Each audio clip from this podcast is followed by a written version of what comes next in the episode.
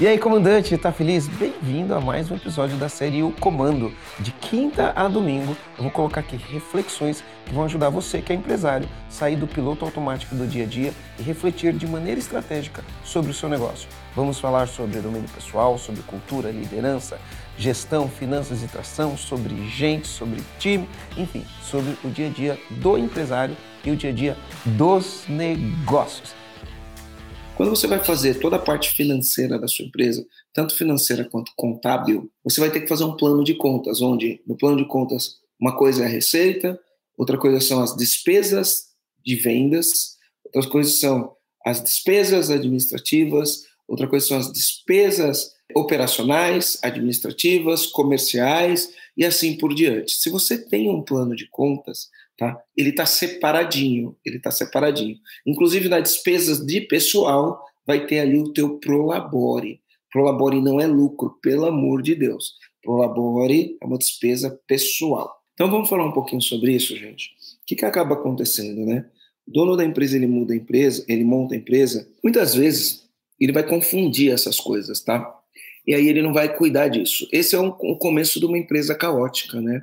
Você fazer zero gestão financeira, é, nem a pessoal, nem, nem a empresarial. Tem pessoas que já têm uma dificuldade antes de montar a empresa, de fazer a própria gestão financeira pessoal. Quando monta a empresa, mexe nos dois, faz os dois, e aí fica um pouco mais complicado. O que, que acontece? Quando, quando eu montei minha empresa, e aí a gente foi crescendo e as coisas foram acontecendo e a gente foi tendo que se virar para resolver os problemas. A primeira coisa que a gente começou a fazer foi trabalhar a questão de gestão. E, e é lógico que fica muito difícil trabalhar a questão da gestão se você não cuidar do financeiro. De uma maneira simplista, o que, que a gente fazia para cuidar do financeiro?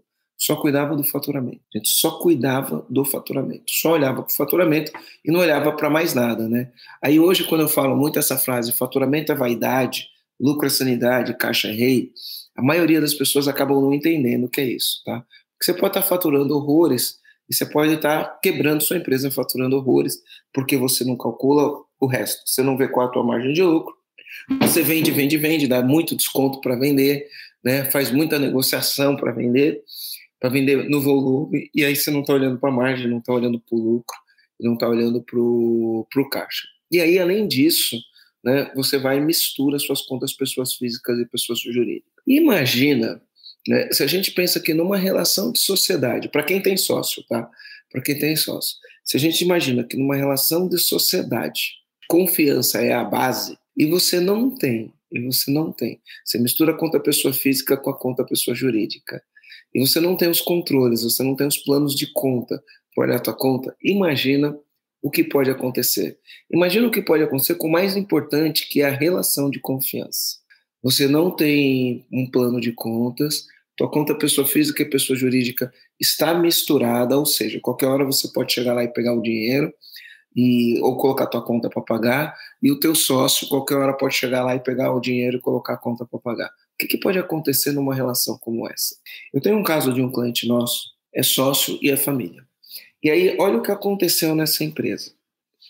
Um dos sócios, um dos sócios que toca uma parte da empresa, a empresa estava passando ali por algumas dificuldades, ela estava com caixa, mas estava com a margem apertada, então eles estavam fazendo ajustes. O financeiro, e é uma empresa que tem financeiro, tá?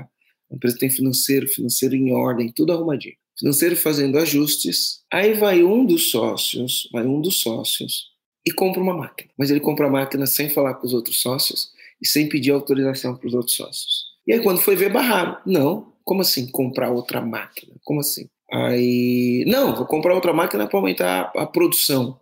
Não, cara, não tem isso. Olha aqui, ó.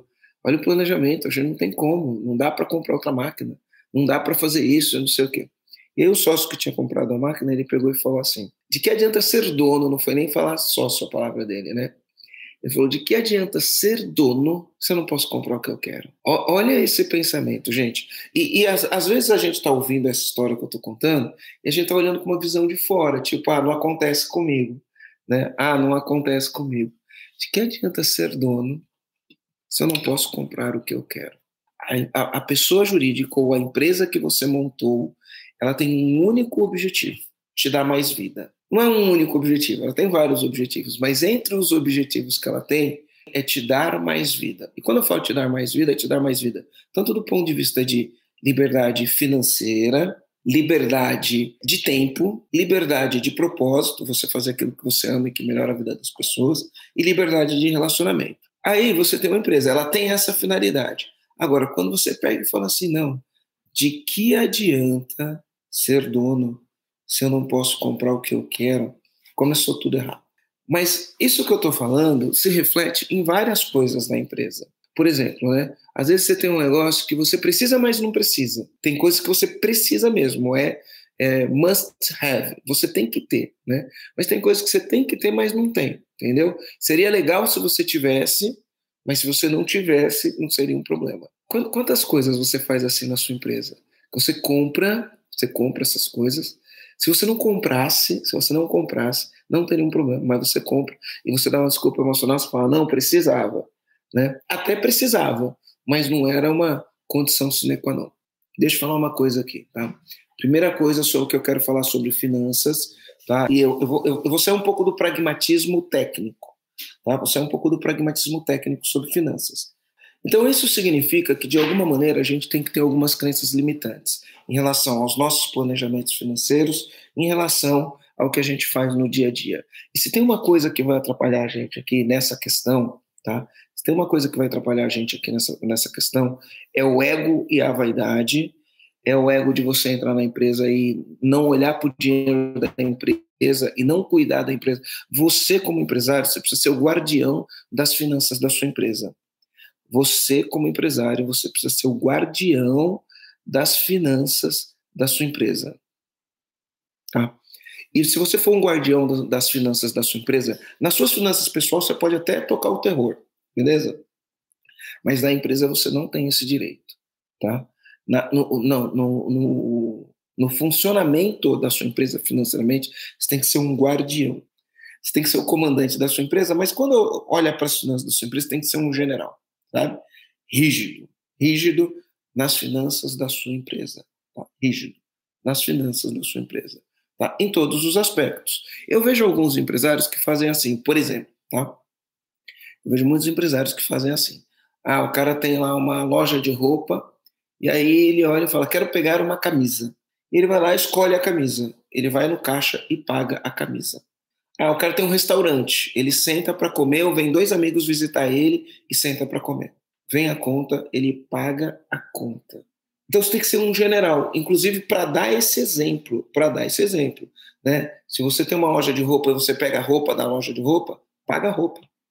Se você tem um restaurante e você vai comer e chega dois amigos seus e vão comer, você pode até falar para eles que é por tua conta, mas paga a conta. Eu conheço vários lugares que funcionam dessa maneira. Então a gente tem que ser rígido com o dinheiro da empresa.